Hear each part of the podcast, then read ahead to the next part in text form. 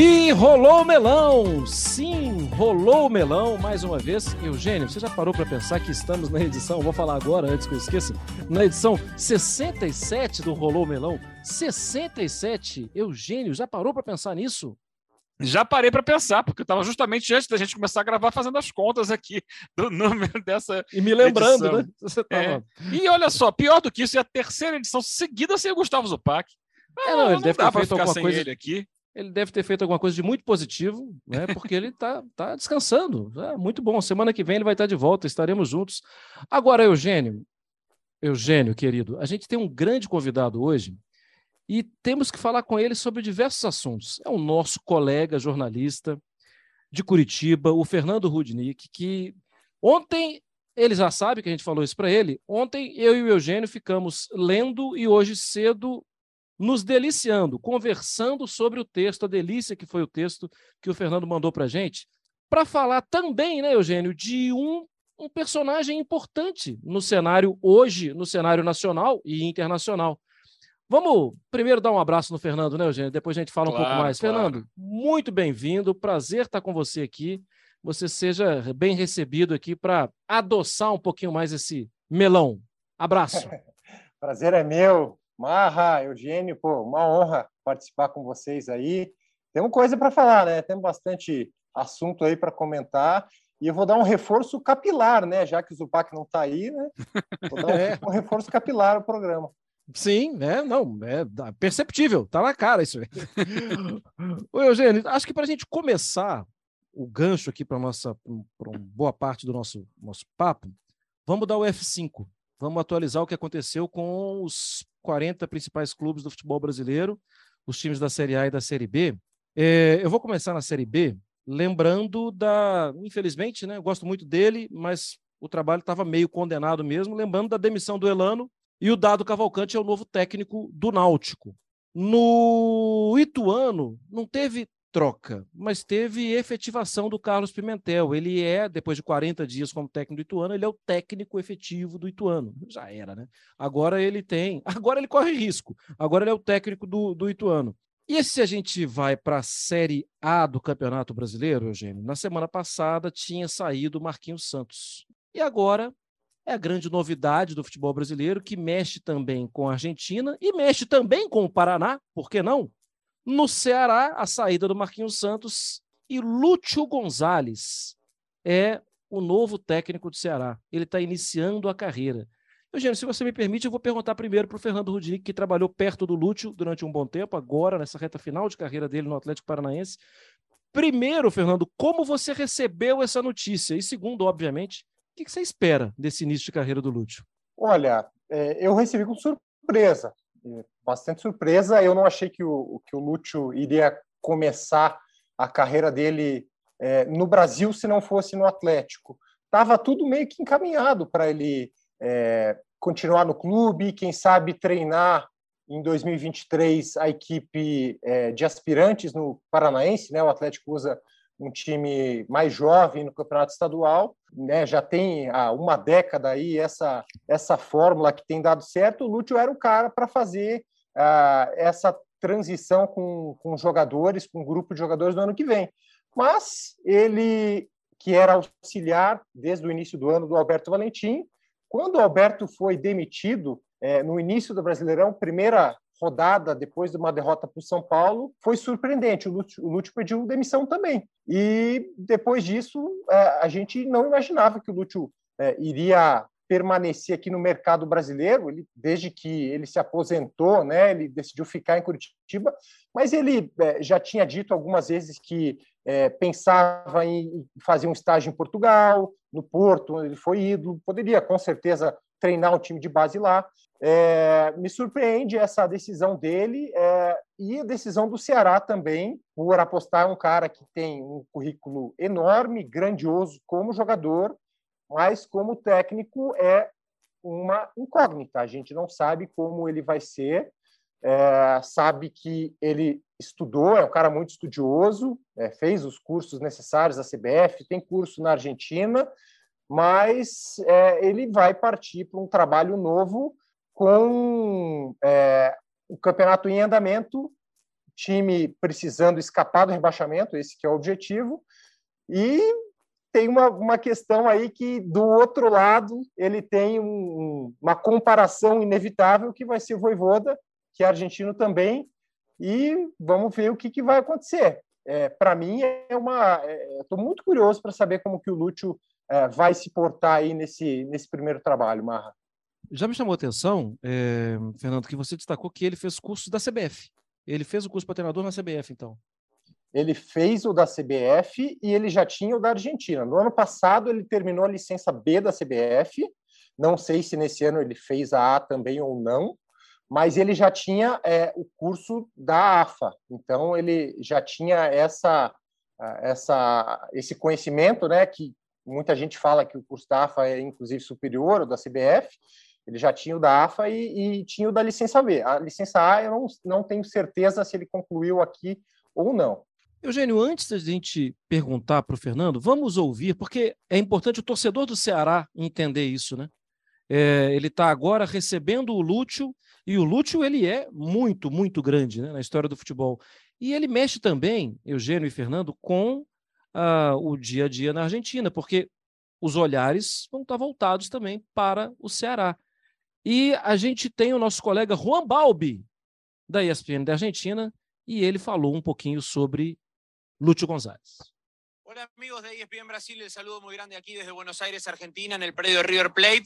Importante expectativa por lo que va a ser la presentación de Lucho González, de Luis González como nuevo entrenador de Ceará con contrato hasta diciembre del 2022, eh, por la trascendencia que tiene el nombre de González, no solamente aquí en River, eh, donde es uno de los referentes del último tiempo de la institución, sino también para el fútbol argentino, siendo eh, el segundo futbolista más campeón de la historia después de ni más ni menos que Lionel Messi. Será claramente su primera experiencia como entrenador después del frustrado paso por Atlético Paranaense, por lo tanto, se espera conocer de qué manera va a trabajar González como entrenador, cómo intentará jugar su equipo y claramente el objetivo principal, levantar este momento del Ceará que todavía no ha encontrado su rumbo en el campeonato brasileño. Boa, Eugênio Fernando, Juan Balbi falou com a gente. E aí, Eugênio? É, eu acho que a, a fala do Balbi dá um pouco da dimensão que, de repente, o grande público brasileiro não tem da importância do Lúcio Gonçalves no cenário, especialmente do futebol argentino, né? Como ele coloca ali de grande repercussão, é um assunto que chama a atenção na mídia argentina, é o segundo maior vencedor de, de troféus aí do, do, futebol argentino, só atrás do Messi. Olha só como ele tem moral, como ele é respeitado por lá, um jogador de seleção argentina, de seleção de Copa do Mundo. Então, eu acho que lá na Argentina a repercussão é maior do que aqui, né? mas dá um pouco desse, desse tom do que pode vir a ser a figura dele enquanto técnico. Né, da, do, do, peso que ele pode dar. Por exemplo, não se compara com a repercussão da carreira desde que foi citado agora pelo Fernando, o Voivoda, né, que foi jogador também de futebol, mas não teve a dimensão, não tem a popularidade da Argentina que tem o Lúcio Gonçalves, que foi destaque no River Plate, né, um dos clubes mais populares do país, né, e foi jogador, repito, de, de Copa do Mundo. Então, é, a gente fica. A, a, primeira impressão, a primeira opinião, é aquela básica, quando sai a notícia, qual é? Caramba, tá apostando num técnico inexperiente num cara que vai fazer seu primeiro trabalho como técnico de uma equipe principal, profissional, e uma equipe que está disputando fuga de rebaixamento. É uma aposta arriscada, indiscutível, porque o cara não tem experiência. Uma coisa é ser jogador de futebol, outra coisa é ser treinador. É, por mais que ele conheça de campo, que ele conheça de tática, que ele tenha muita experiência de bastidores, é, está se colocando numa posição diferente, tem responsabilidades diferentes. Então, é muito risco. É, o Ceará está assumindo isso, está tá bancando, está né, tá apostando num grande nome, numa grande personalidade, para que essa personalidade possa suprir aí é, qualquer tipo de, de dúvida. Eu acho que a primeira questão é essa dúvida dentro do elenco, que ele possa conquistar o elenco e depois, aos poucos, ir conquistando a opinião pública. Né? E a opinião pública, a gente junta aí torcida e imprensa. É, vamos ver, pode ser aquela história, um golaço, tudo que é, é desconhecido tem essa, essa possibilidade, né? Dá muito certo ou dá muito errado. E dando muito errado, o time pode cair. Dando muito certo, ele pode rivalizar com o, o Voivoda, né? É nessa, nessa questão do técnico argentino lá no, em terras cearenses. Eugênio, curioso até que é, há pouco tempo atrás o Ceará tinha um técnico que foi treinador do Lúcio, que era o Thiago Nunes. Sim. É? Então, é, passa de um cara que tinha vencido a Sul-Americana com o Lúcio como jogador, venceu a Copa do Brasil com o Lúcio como jogador, e agora você é, coloca no comando um atleta que, como a gente disse, tem um currículo invejoso, 29 taças, é, só tem menos títulos que o Messi. É, então, mas a gente não sabe como vai ser.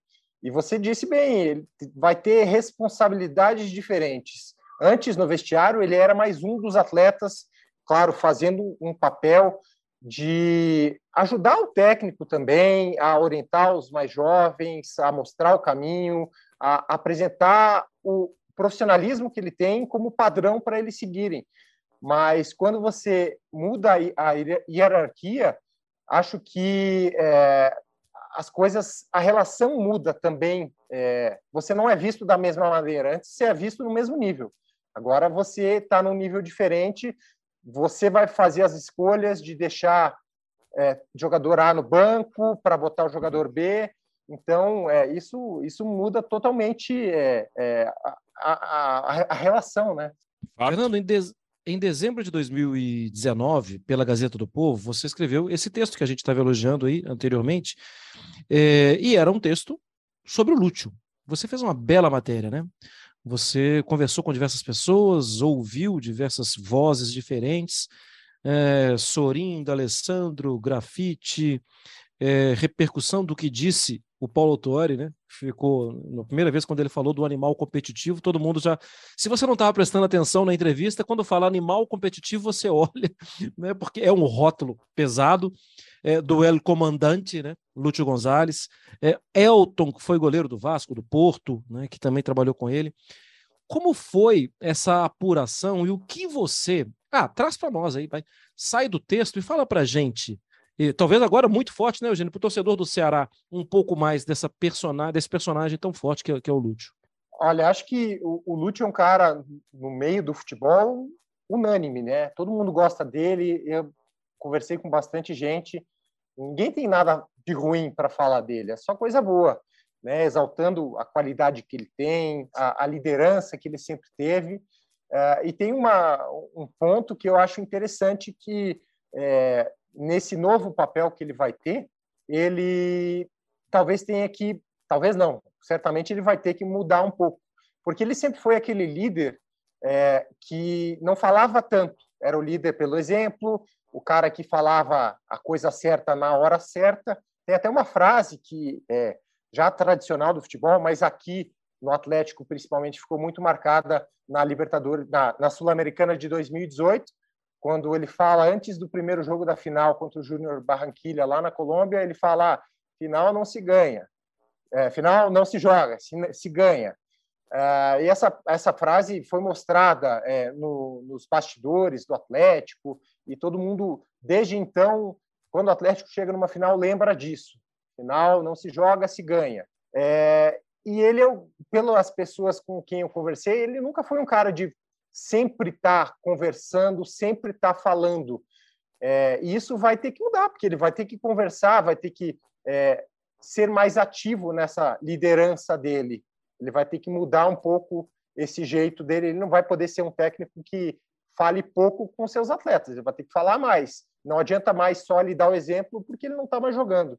Então, é, essa relação, como eu disse, acho que, que muda, né? Mas, assim, todo mundo gosta do Lúcio, ele é um cara, é, todo mundo diz, de é, patamar diferente dos outros, é, inclusive até é, nessa época que eu fiz a entrevista com o Lúcio, depois é, eu acho que eu fiz uma entrevista com o Alex, e ele comentou assim comigo, poxa, o Lúcio é um cara que eu gostaria de ser amigo, não tenho contato nenhum com ele, isso faz alguns anos já, mas deve ser um cara muito bom para você bater papo, para você aprender, o Alex falando, né? Então, é, mostra o, o, o, nível que o Lute tem. E uma coisa que me chama a atenção é que, sim, talvez ele vai ter que ser mais eloquente com um grupo, mas em toda a matéria você descreve da participação dele no individual, de chegar no grafite e ajudar o grafite, de chegar é, em algum outro jogador, de participar da formação do Bruno Guimarães, é, formação como jogador, né, como atleta, não, não lá na base, mas como é, né, ganhe corpo, né, se encorpe dele, do Renan Lodge, é, do Rafael Veiga naquele momento também no, no, Atlético Paranaense. Esse trabalho de formiguinha do dia a dia, de chegar em um e chegar em outro, essa é uma, essa foi uma característica que eu percebi e que você deve ter percebido muito também, porque eu percebi através da sua matéria, né? Ah, com certeza. Ele ele tem esse perfil assim de chegar no cantinho, chamar o cara, conversar, contar das experiências dele é, e tentar direcionar aquele jogador para o caminho que, que ele acha que seja bom, né? Ajudar ele a, a seguir. Foi como você disse, com o Veiga, o Bruno Guimarães, com o Lodi, caras que despontaram aí no cenário é, do futebol e que tem uma parcelinha ali de, é, de algum conhecimento que o Lúcio agregou a eles. É, e ele, ele tem esse, eu não vou dizer jeitão de paisão, assim, mas ele é um, um cara que é amigo dos caras, ele é humilde, sabe? Na época de jogador, ele, pô, era o jogador mais condecorado do Atlético, mas estava lá treinando igual todo mundo, se esforçando é, dando exemplo né, de, de, de, de como é, ele tinha, os outros tinham que seguir, de profissionalismo, de chegar na hora, de ficar mais. Sempre, ele sempre foi é, muito correto é, nessa questão extracampo. Né? Então, ele, ele ajuda muito nisso e ele vai ter, é, vai ter que fazer isso também no Ceará de alguma forma, né? mas.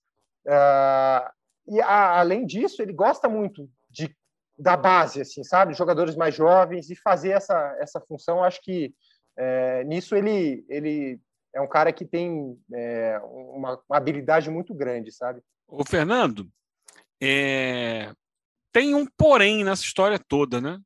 Acho que hoje a gente tem que olhar a carreira de todo mundo porque não está dissociado da vida particular.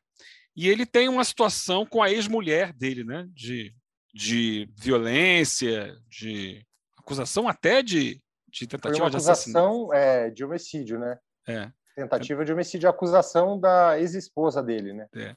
Como é que ficou essa história no final das contas? Porque eu lembro que na época tinha vídeo disso, inclusive correndo na internet.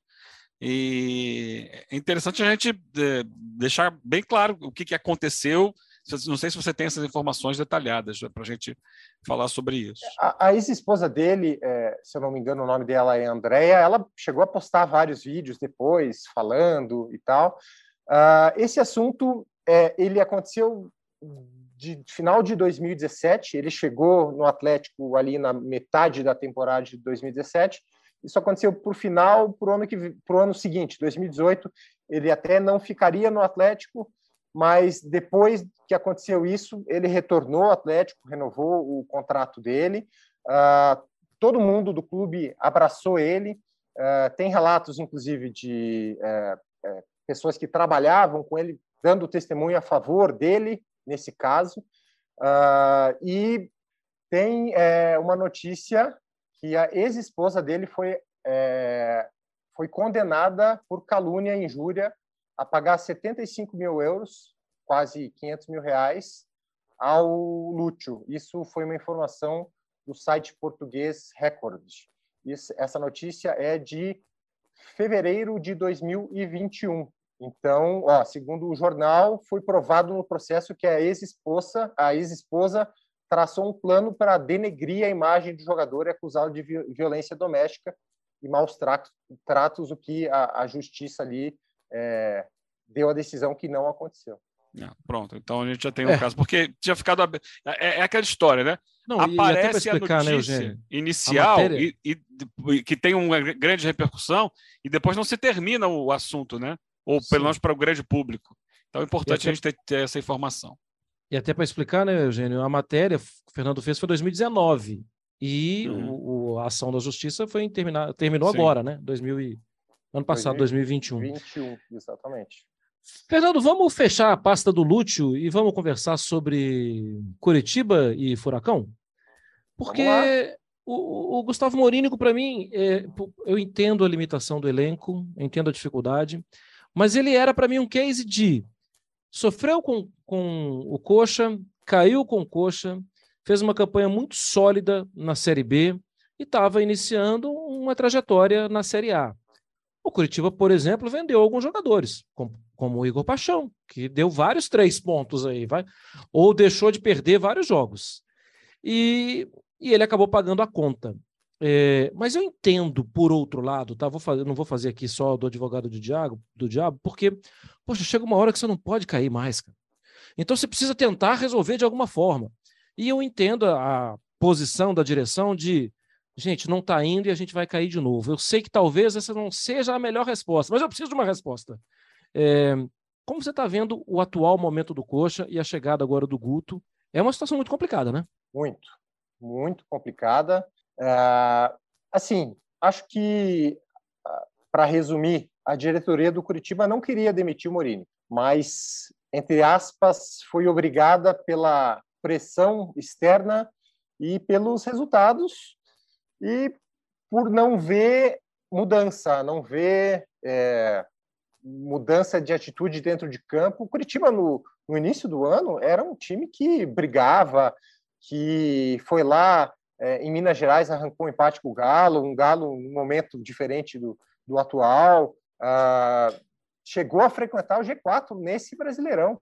É, então, o, o, Curitiba tinha ambições de fazer um campeonato tranquilo, entre aspas, chegar numa Sul-Americana, era esse o objetivo. Mas as coisas é, saíram do controle, é, os resultados é, deixaram de aparecer e a diretoria foi é, tentando segurar o Morínigo ao máximo que deu. Só que a corda esticou e rompeu ali no momento uh, que foi é, exatamente né, o jogo contra o Atlético Mineiro no retorno, é, depois daquele empate no primeiro turno, depois daquele jogo, o, o Morínigo não aguentou, trouxeram o Guto Ferreira, que vai ter um, um trabalho muito complicado, porque é, a janela foi feita e os, os reforços contratados é, todos vieram ali com o aval do técnico, né? O, pelo menos a consulta dele ali foi dada. O Guto pegou um elenco uh, que é, eu vou dar um, um, exemplo aqui que mostra mais ou menos o caos que hoje se encontra o Curitiba. Lá no Bahia, o Guto Ferreira chegou a afastar o Tony Anderson, meia. Quando ele chegou ao Coxa, o Tony estava no elenco, foi afastado. Deu alguns dias depois, por pedido do elenco, o Tony foi re reintegrado uh, ao grupo. Então, é mais ou menos assim que o Curitiba está. Só que ele agora tem cinco jogos contra adversários que considera direto aí é, contra o rebaixamento. Então, é, Guto vai ter que tirar resultado é, não precisa nem desempenho, precisa ganhar agora. O primeiro jogo contra o Havaí, agora, final de semana, tem que ganhar para tentar dar uma respirada, quem sabe sair da zona e quem sabe começar a respirar um pouquinho mais. Mas vai ser um trabalho muito difícil, vai ser um trabalho muito difícil. Uh, o Morínigo, ele, como você disse, ele, ele chegou em 2020 lá, caiu, uh, ele chegou de paraquedas no clube, né? Porque já estava na 28 rodada da Série A, é, assumindo uma diretoria nova.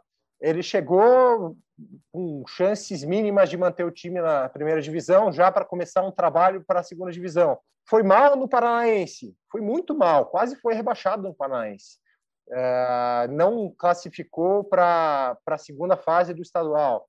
E daí foi mantido no cargo, conseguiu emendar a vitória, fez uma Série B, entre aspas, tranquila, conseguiu a classificação com algumas rodadas.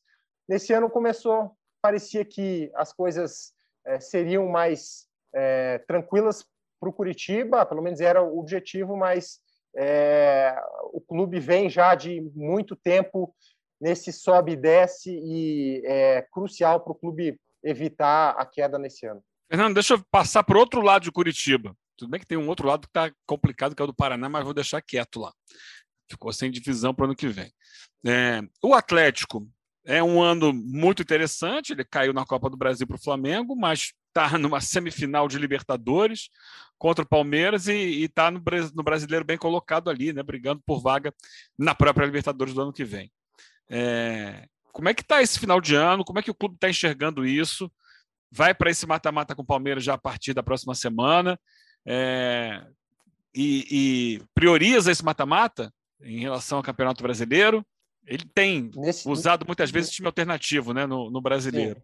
É... Nesse, nesse momento, o Eugênio acho que uh, vai priorizar sim, vai mandar o time contra o jogo contra o Ceará. Inclusive, o Lúcio não vai comandar o Ceará, né? Esse, esse reencontro que seria, né? O Lúcio não, não, não vai comandar o Ceará no, contra o Atlético, mas o Atlético manda um time no, no mínimo misto aí para esse duelo. Claro, Coisa que ele já tem feito, né? já tem feito em alguns jogos, em alguns jogos funcionou, em outros não. O jogo contra o Flamengo, acho que dá para a gente tirar do pacote, porque foi uhum. time totalmente reserva, né? Todo mundo reserva, e foi uma tragédia o que aconteceu lá para o Atlético.